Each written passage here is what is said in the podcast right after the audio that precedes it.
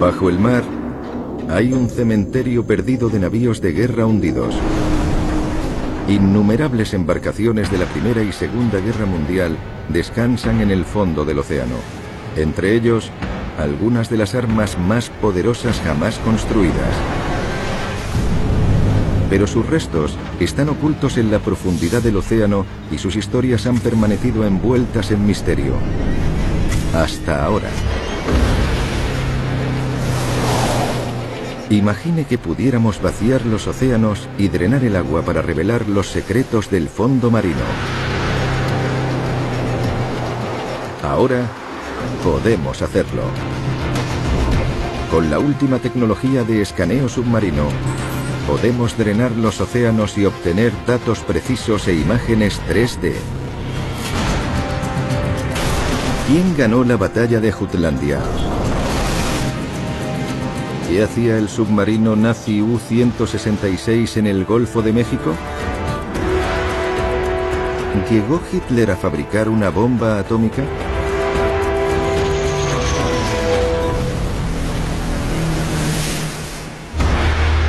Drenar los océanos a fondo. Navíos de guerra hundidos.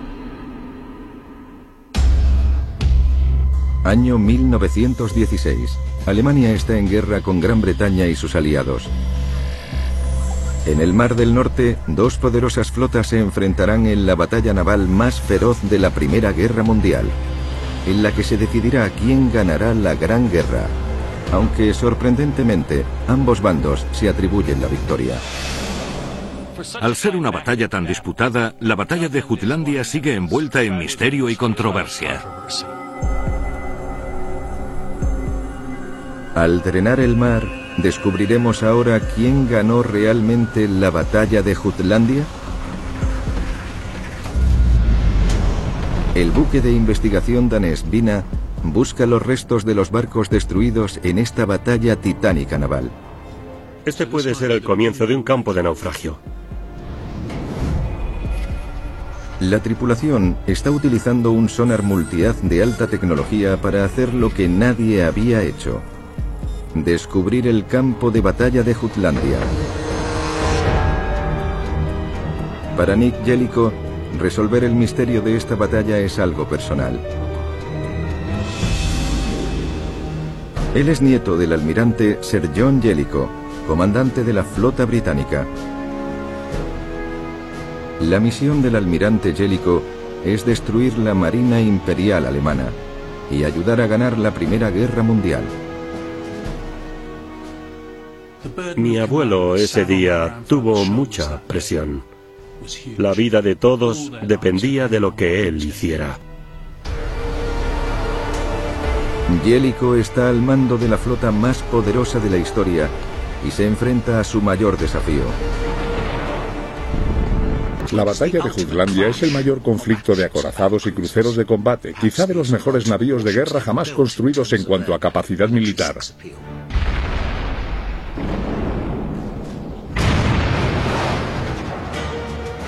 Antes de la Primera Guerra Mundial, Gran Bretaña y Alemania estaban atrapadas en una peligrosa carrera de armamento.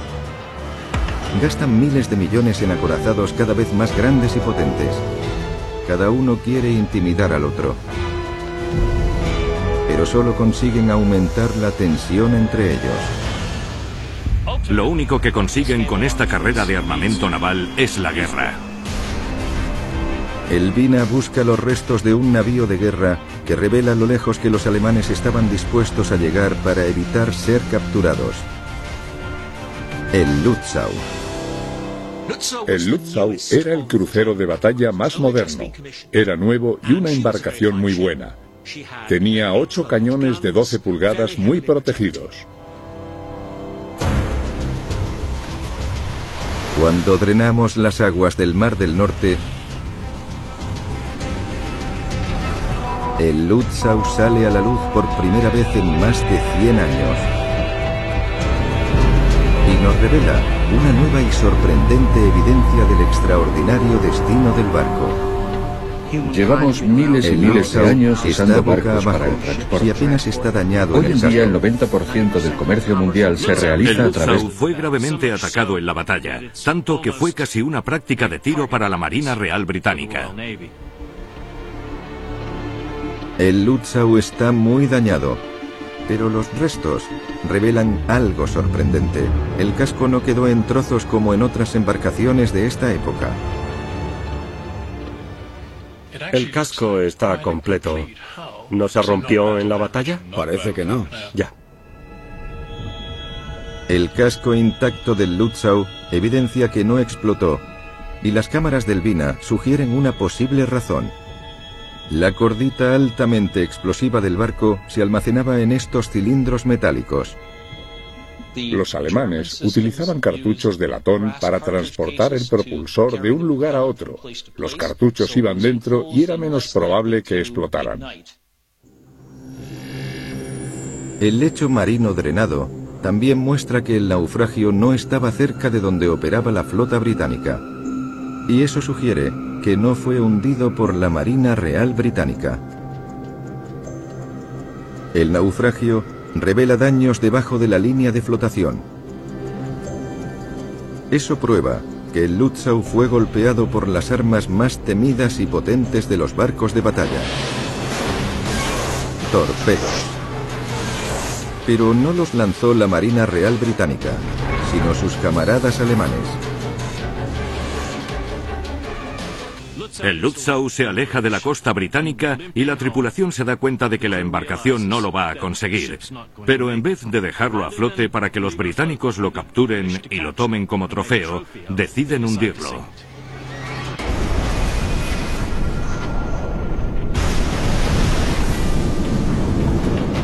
Equipado con tecnología militar avanzada, es vital que el Lutzow no caiga en manos del enemigo.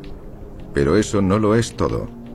El honor estaba en juego, así que se lo cargaron y no vieron nada de malo en ello. De hecho, es el tipo de acción que les daría una medalla. Pero el orgullo que lleva a los alemanes a hundir una de sus mejores embarcaciones tiene unas consecuencias terribles. Había hombres atrapados en la sala de máquinas. Se habían quedado a bordo para mantener la luz encendida para que sus compañeros pudieran salir.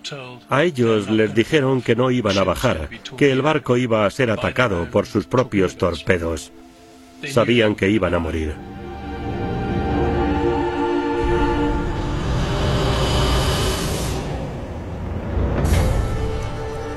Después de ocho horas en la batalla de Jutlandia, la noche ha caído. La flota alemana corre hacia el sur hasta su base de Wilhelmshaven. Drenar el agua de los restos que están más cerca de Alemania revela lo que sucedió cuando los británicos alcanzaron a los alemanes. ¿Evitaron su fuga? ¿Destruyeron su flota y ganaron la batalla? El Vina está siguiendo el curso que tomaron los británicos mientras perseguían a los alemanes hacia el sur en la oscuridad. El escáner revela otro naufragio. Es un crucero blindado británico, un tipo de buque de guerra mucho mejor armado que los acorazados alemanes. Aquí podemos ver el eje de la hélice y graves daños en la sección de popa. El Vina ha encontrado los restos del HMS Black Prince.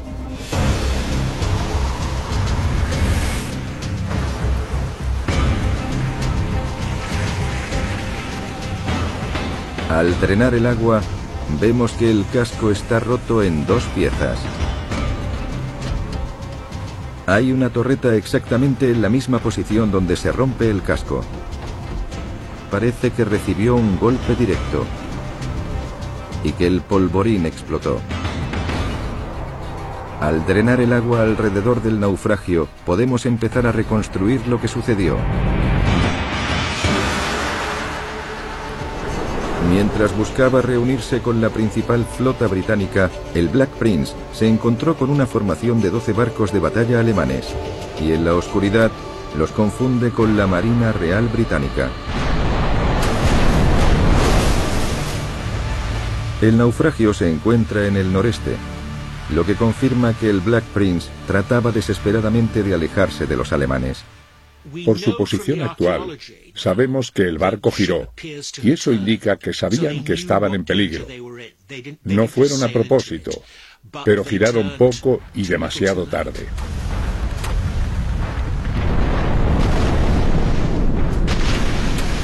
Los 857 hombres a bordo murieron. El Black Prince no es el único barco que los británicos perdieron cuando perseguían al enemigo. Al menos otros cuatro barcos más de guerra se hundieron. La acción de retaguardia alemana se basaba en ataques de torpedos para mantener a raya a la fuerza de Jellicoe, pero sabía que su flota no estaba bien equipada para una lucha nocturna, así que se retiró. Al día siguiente, los alemanes volvieron a salvo a la base. La Marina Real Británica no consiguió detener su retirada. Y después de solo 12 horas, la batalla de Jutlandia había terminado. Murieron 10.000 marineros. Cuando amanece sobre el Mar del Norte, los cuerpos de cada bando comienzan a salir a flote por la costa danesa. A pesar de que se retiraron, los alemanes reclamaron la victoria porque habían sufrido menos pérdidas. La flota británica había perdido 14 barcos y la alemana solo 11. Y eso para el Kaiser y Alemania era una victoria. Pero a pesar de haber perdido más barcos y hombres, la flota del almirante Jellicoe finalmente ganó la batalla porque consiguieron el control completo del Mar del Norte. Durante el resto de la guerra, los acorazados alemanes nunca se atrevieron a desafiar de nuevo la fuerza de la Marina Real Británica. El hecho estratégico más importante es que la gran flota británica hacía de tapón para evitar que los barcos de superficie alemanes avanzaran. Controlar el mar después de esta batalla era decisivo para ganar la Primera Guerra Mundial. Durante los dos años siguientes a la batalla de Jutlandia, Gran Bretaña bloqueó los puertos alemanes y poco a poco el país fue muriendo de hambre en su misión. En 1918, Gran Bretaña y sus aliados se hicieron con la victoria. Alemania se vio obligada a renunciar a su armada sin ningún otro conflicto. Pero si el conflicto había terminado, ¿por qué toda la flota alemana está ahora en el fondo del mar?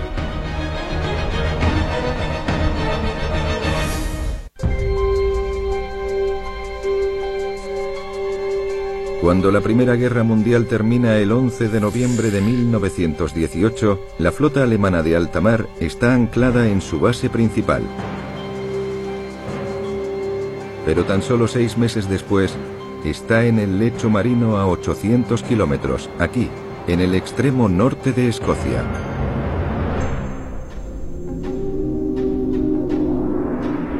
Las Islas Orcadas se encuentran alrededor de un gigantesco puerto natural llamado Scapa Flow.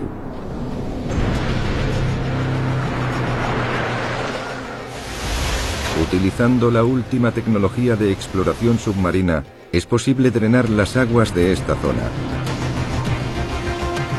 Las aguas desaparecen para revelar estos pasajes entre las islas. Este antiguo paisaje sumergido hace de Scapa Flow uno de los puertos naturales de aguas profundas más grandes del mundo. Es el lugar perfecto para liberar a una flota de batalla.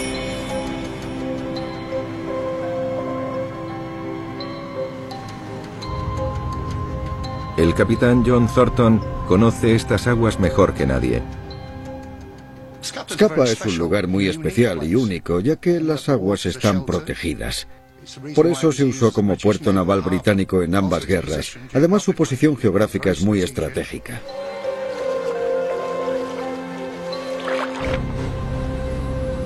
Noviembre de 1918. La flota alemana recibe la orden de zarpar en cautiverio. Los alemanes ondearon su bandera y entraron en Scapa Flow. Y allí estuvieron atrapados. estaban atrapados en escapa mientras que los políticos de los aliados victoriosos decidían cómo se dividirían el botín de guerra, por valor de miles de millones. Eso debió provocar que los alemanes se sintieran desgraciados y humillados, y con la determinación de no permitir que esos barcos cayeran en manos de los aliados. La disputa política sobre cuál de los aliados obtendría qué barco alemán continuó. Es 21 de junio de 1919. Deben tomar la decisión sobre cómo dividir la flota alemana. Bajo órdenes secretas de Alemania, el comandante de la flota von Reuter ha preparado cautelosamente este momento durante meses. Los alemanes hundirán sus propios barcos. Los alemanes vieron que hundir a propósito la flota era la única forma de regresar a sus captores. Fue una decisión arriesgada. Los alemanes se habían vengado por fin tres años después de la batalla de Jutlandia. Al hundir toda su flota, evitaron que los aliados se apoderaran de los barcos alemanes.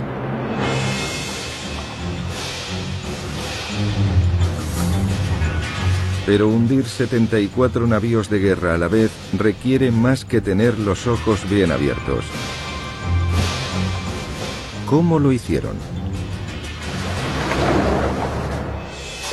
David Mindley es un arquitecto naval con una habilidad inusual. Su trabajo es probar barcos tratando de hundirlos. El HMS Belfast es como un buque de guerra cualquiera. Tiene puntos débiles y se sabe dar con ellos si se tienen las herramientas adecuadas. Aquí estamos muy por debajo de la línea de flotación. Y esta tubería es una de las formas en que fácilmente podrías hundir un barco de este tamaño. Y lo único que necesitarías sería un martillo como este. Golpear la tubería con fuerza, con un buen golpe. Y al romperla, la fuerza del agua que sale, si estás cerca, te arrancaría la cabeza. Bastaría con llenar este compartimento en tan solo unos minutos. Y luego todos se dirigirían a la cubierta superior. Con sus barcos inundados, la tripulación alemana debió evacuar el barco desde lo más profundo del casco. La coordinación para hacer esto debería ser fantástica. Hacer esto bajo la mirada de los británicos que estaban cuidando la flota es una hazaña de habilidad asombrosa, de un ingenio asombroso.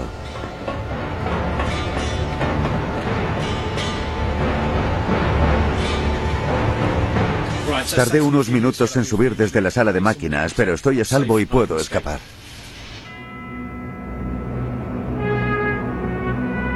Pero en Scapa Flow, cuando los alemanes llegaron a las cubiertas de sus barcos que se estaban hundiendo, estaban en peligro.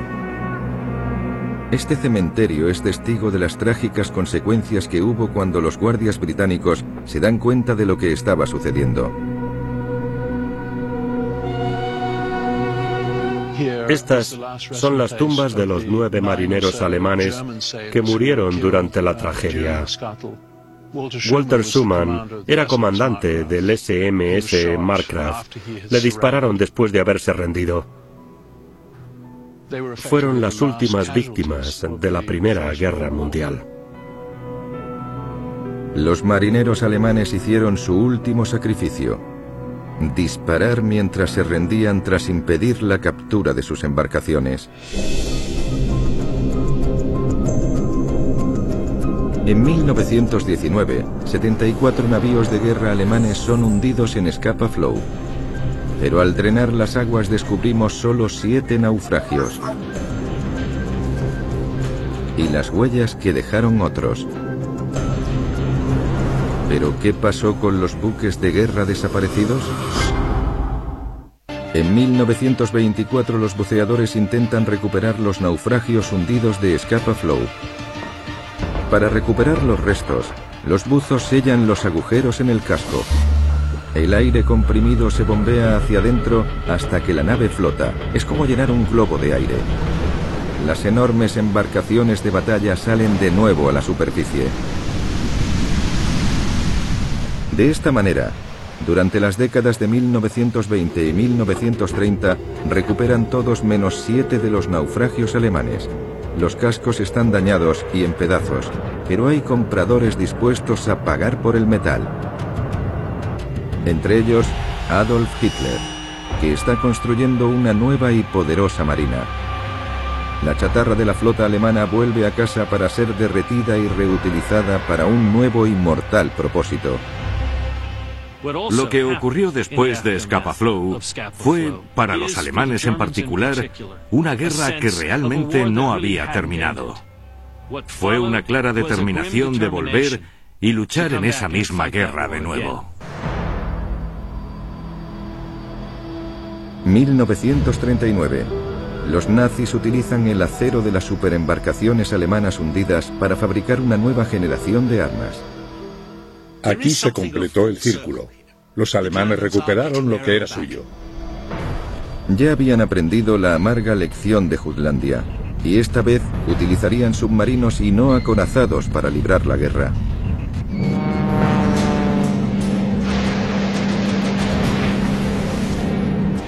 11 de diciembre de 1941. Hitler declara la guerra a Estados Unidos.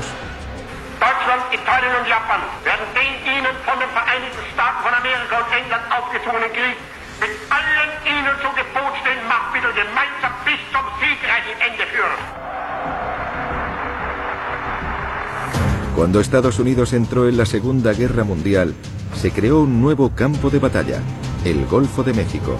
Hoy, al drenar sus oscuras aguas, podemos revelar los secretos de este periodo de conflictos, donde una batalla despiadada para gobernar el mar llegó a las costas de Estados Unidos.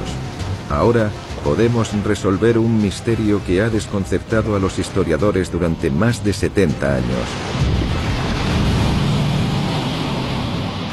Inmediatamente después de entrar en la guerra, Estados Unidos se enfrenta a un peligro mortal frente a su costa este en el Atlántico Norte, los submarinos nazis. Su objetivo es interrumpir el envío aliado con destino a Europa a toda costa. Los comandantes de submarinos tienen mucha experiencia, ya que han perfeccionado sus habilidades en la batalla. Y los Estados Unidos no están preparados para ellos. Escoltaron a los barcos por todo el Atlántico Norte en convoyes en ambos sentidos, pero cuando llegaron a la costa de Estados Unidos no iban escoltados y por lo tanto fueron blancos fáciles para los submarinos. Y por si fuera poco, el gobierno de los Estados Unidos no dio tregua. Los barcos que navegaban a lo largo de la costa por la noche eran un blanco fácil. Fue una debilidad de la que los alemanes se dieron cuenta y mandaron sus submarinos para atacarles. Los comandantes de los submarinos alemanes lo conocen como la temporada de tiro americana. Entre los meses de enero y junio de 1942, se hundieron más barcos en las costas de Estados Unidos que los que perdieron los aliados en los últimos dos años y medio. Los U-Boat llevaron la guerra al Golfo de México. Y la razón fue el petróleo. La mayoría del petróleo que se usaba en esta época provenía del Golfo de México, al igual que se extrae hoy del Golfo Pérsico. No eran solo buques petroleros. Cualquier barco aliado era considerado un blanco. Uno de ellos era el Robert E. Lee. El Robert E. Lee era un submarino de pasajeros. Venía desde Trinidad hasta Nueva Orleans y llevaba obreros estadounidenses y también a víctimas del hundimiento de otros submarinos. Mientras que el Robert E. Lee se acerca a Nueva Orleans, el U-166 patrulla la zona. Como uno de los últimos submarinos de largo alcance alemanes, el U-166 es capaz de cruzar el Atlántico sin tener que parar a repostar. Un auténtico depredador marino, capitaneado por el capitán Hans Gunther Kuhlmann. Hans Gunther Kuhlmann no tuvo mucho éxito en esta misión. Había hundido un par de barcos pequeños, incluyendo a uno de unas cuantas toneladas. Le puso el mismo nombre que a su esposa, Geltrud. Cuando avistó un navío de más de 5.000 toneladas, pensó que era un gran objetivo y la oportunidad de colgarse una medalla. Los detalles de la batalla, incluyendo el destino del U-166, fue uno de los grandes misterios del Golfo de México durante muchos años. Rob Church, es un arqueólogo marino de una compañía que realiza estudios del suelo marino para la industria del gas y el petróleo. Su trabajo consiste en analizar la importancia histórica de los naufragios. Aquí tenemos un dron sumergible de clase ROB. Nos permite detectar objetivos en el suelo marino y podemos usarlo para navegar alrededor de las ruinas de un naufragio. Mientras realizaba el estudio de un oleoducto con la ayuda de un vehículo a control remoto parecido a este, Rob Charge encontró los restos de un barco.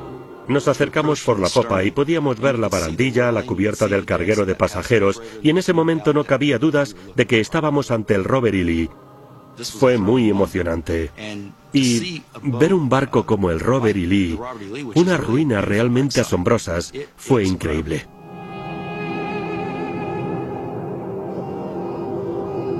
A más de 1500 metros de profundidad, el ROV explora la zona recopilando información relevante. Desde aquí, es posible drenar el agua y observar cómo se conserva el barco hoy en día a la luz del sol.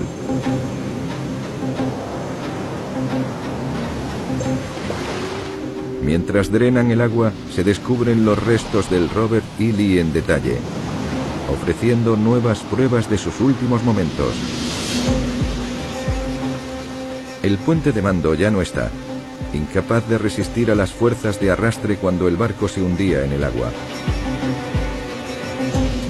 Un cañón de cubierta en la baranda muestra que el ataque fue repentino e inesperado.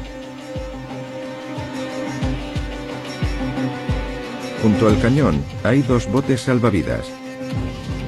La velocidad con la que el barco se sumergió impidió que la tripulación se pudiera salvar. Los expertos calculan que el Robert E. Lee tardó unos tres minutos en hundirse, pero el rompecabezas sigue sin resolverse. ¿Qué le pasó al U-Boat para lanzar el torpedo? Mientras el agua continúa drenándose, uno de los misterios marítimos del Golfo de México llega a su fin. 30 de julio de 1942.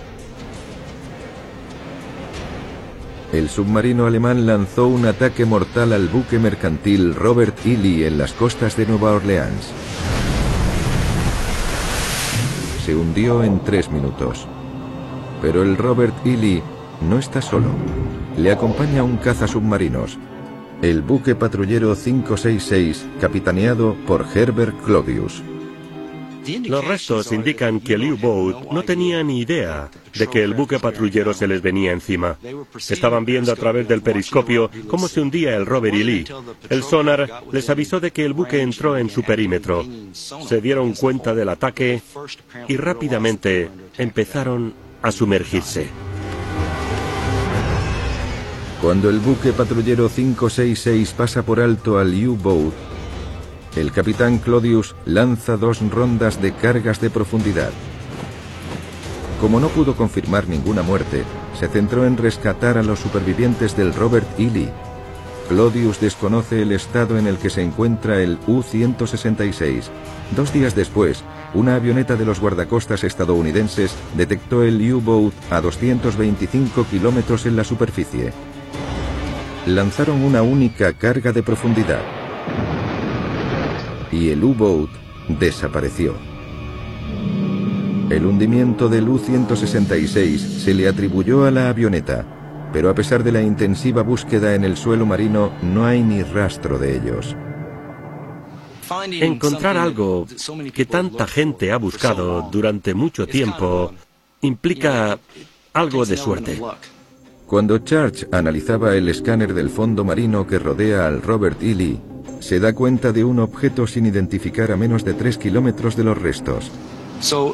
En cuanto vi la imagen, sabía que tenía potencial, pero era unos 15 o 20 metros más pequeño que un submarino tipo 9C alemán. ¿A qué submarino pertenecían los restos si se habían hundido a 225 kilómetros de donde se creyó que se hundió el U-166? ¿Podría ser el submarino perdido? El drenaje descubre la verdad. El drenaje deja ver la misteriosa embarcación. El castillo del U-Boat alemán aparece poco a poco. el mástil de antena plegado indica que se hundió de forma repentina y bajo presión. También vemos el casco por primera vez en 70 años. La disposición del castillo del barco y de los cañones de cubierta se corresponde con el U-166 perdido. Y desde otro ángulo, ya sabemos por qué la imagen en el sonar era tan pequeña. La proa del U-Boat ha desaparecido a causa de una gran explosión. Mientras siguen drenando el agua, encuentran la sección que le faltaba a la embarcación a unos 150 metros.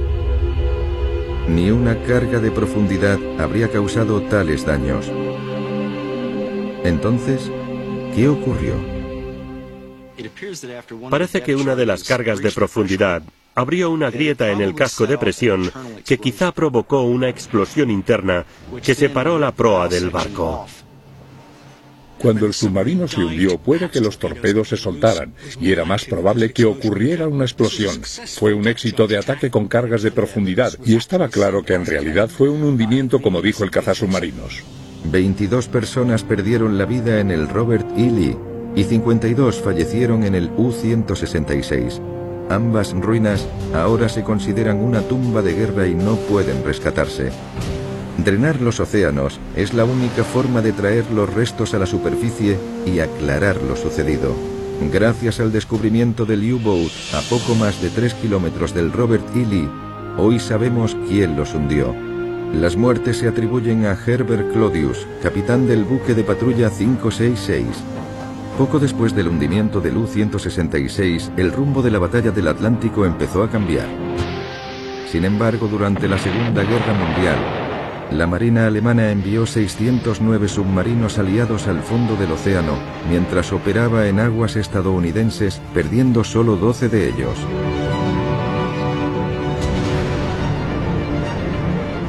Solo un submarino se hundió en el Golfo de México, el U-166. Pero la ambición de Hitler era internacional y algunos de sus secretos más oscuros y armas más terroríficas se han escondido por todo el Atlántico hasta ahora.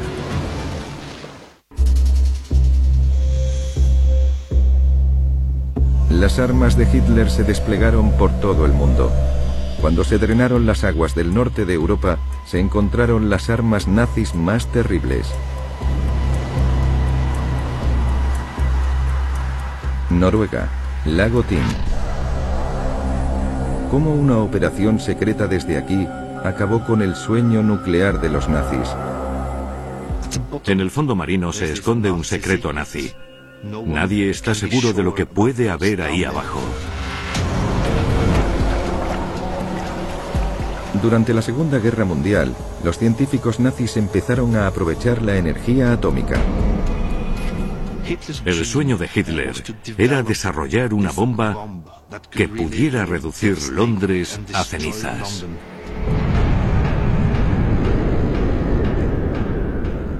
Ganando la guerra en un abrir y cerrar de ojos. Ese era su sueño.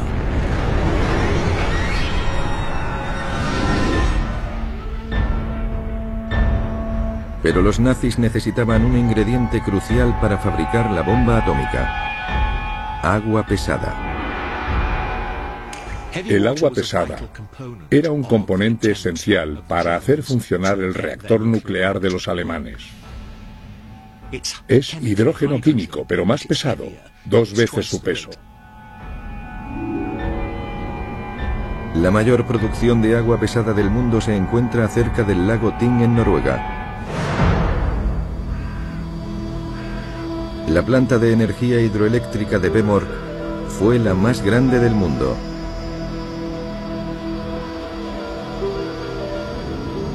Su energía creaba la preciada agua pesada. 9 de abril de 1940. Alemania invade Noruega. Los nazis estaban impacientes por hacerse con el control del agua pesada de la planta de Bemork, porque querían usarla para enfriar el reactor nuclear. En 1942, en el punto más alto de la producción de Bemork, produjeron como unos mil kilos de agua pesada. Una tonelada suponía un gran paso en la construcción del primer reactor nuclear de Hitler. Parecía que Alemania iba a conseguir hacerse con la bomba nuclear rápidamente y los aliados estaban muy preocupados. La planta de Bemork se convirtió en el objetivo principal para los ataques aéreos y el sabotaje de los aliados. Los daños obligaban a que los nazis protegieran de vez en cuando su bien más preciado. 20 de febrero de 1944. Los nazis planean desplazar la producción de agua pesada de casi un año en tren desde Bemor. El transporte atravesará el lago Tin en ferry. Desde aquí, el cargamento viajará a Alemania, al lugar donde se encuentra el reactor nuclear. Los soldados cargan unos 40 barriles hasta los compartimentos de las vías del tren. El ferry de vapor partió, pero nunca llegó a su destino. A las 10.45 de la mañana se hunde. El cargamento cae al agua. Rescataron a 27 personas. 26 se hundieron con el ferry. La mayoría eran ciudadanos inocentes. Durante décadas, el ferry de vapor y su secreto cargamento en tiempos de guerra quedaron en la oscuridad de las profundidades. Fredrik Sorede es arqueólogo marino. Ha estudiado la zona durante 20 años. Durante décadas, este lago ha guardado un gran secreto. Y para averiguar la verdad, tienen que explorarlo por completo. 460 metros es demasiado profundo para los buzos. Así que Fredrik trabaja con un experto en vehículos a control remoto, Thor Olaf Sperre. Hoy tenemos un vehículo a control remoto. Se va a usar para bajar a los restos del navío, para que podamos grabarlo y documentar su estado. Están equipando el dron ROV con la última tecnología de ecosonda multiad para permitirle rastrear las profundidades más oscuras. Una imagen fantasmagórica aparece en el radar.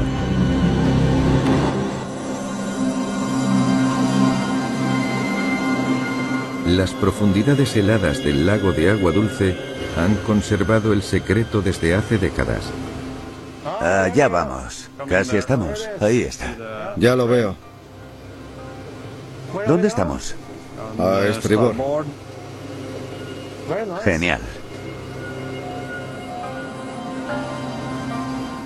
La estructura del barco se mantiene ahí y todavía podemos ver un montón de cosas encima del barco.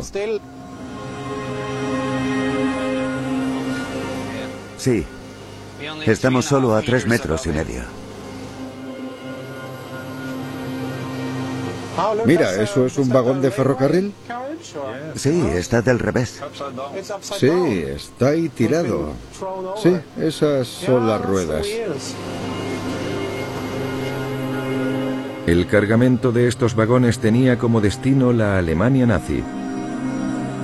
En vez de eso, se quedó en las oscuras profundidades del lago noruego. Pero, ¿por qué está aquí el ferry?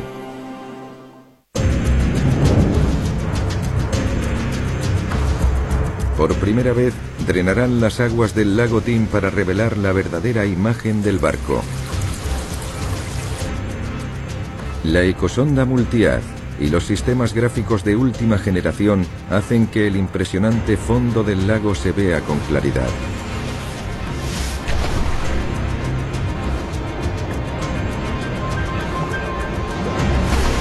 El primer indicio es la forma del valle. Hay bancos empinados que descienden unos 450 metros hasta el fondo de uno de los lagos más profundos de Europa. Cuando las aguas del lago se drenan por completo, el ferry ve la luz del sol por primera vez en 70 años.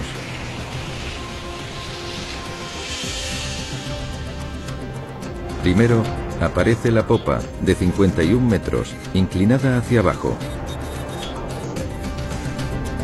También lo hacen las vías por donde iba el ferrocarril. Y la cabina del capitán. Que los restos estén desperdigados es un signo de lo catastrófico que fue el naufragio.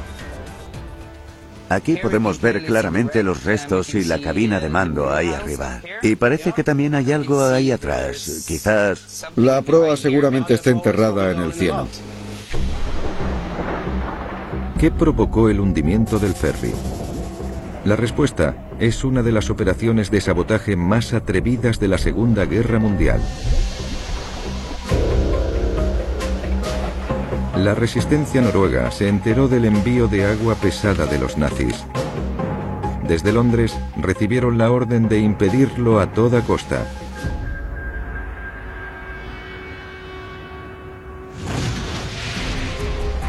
La noche anterior a la partida del ferry, los saboteadores se subieron al barco y pusieron una bomba que se detonaría en un preciso instante, y abandonaron el barco a su suerte.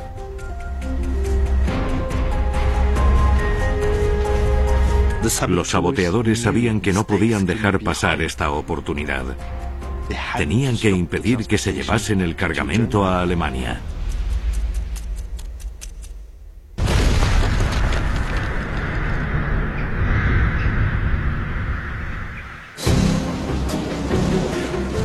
El drenaje del lago Tim revela que la bomba se configuró para que explotara en la parte más profunda. Ningún buzo nazi podría rescatar los barriles de agua pesada a tal profundidad. Pero ¿llevaba el barco el suficiente material como para fabricar la bomba atómica de Hitler? La única forma de comprobarlo es investigar en las profundidades del lago Tin y ver cuántos barriles hay. Drenar el agua de este lago noruego resuelve todas las dudas. Sorprendentemente sigue intacto después de 70 años. Primero, un barril en la cubierta y otros dos al lado. Y dos más a 18 metros de los restos. Hay cinco barriles alrededor de la zona del naufragio. Todavía puedes ver los números en los barriles, ¿verdad? Creemos que 10 barriles flotaron porque no estaban llenos. Y hemos cogido tres. Con al menos 18 barriles contados y con el escáner como guía, el equipo de investigación puede calcular dónde están los otros. Creemos que la mayoría de los barriles todavía están dentro del barco bajo los vagones. Eso es como media tonelada de agua pesada. Lo suficiente como para ser el componente vital del reactor nuclear nazi. Tras la guerra, los que estaban involucrados en el programa nuclear alemán dijeron que la pérdida de agua pesada fue crucial. Los saboteadores cortaron de raíz el problema del reactor. Los nazis perdieron la Segunda Guerra Mundial. Pero los grandes secretos que dejaron bajo el océano nos recuerdan el extraordinario coraje de los hombres y mujeres que los vencieron.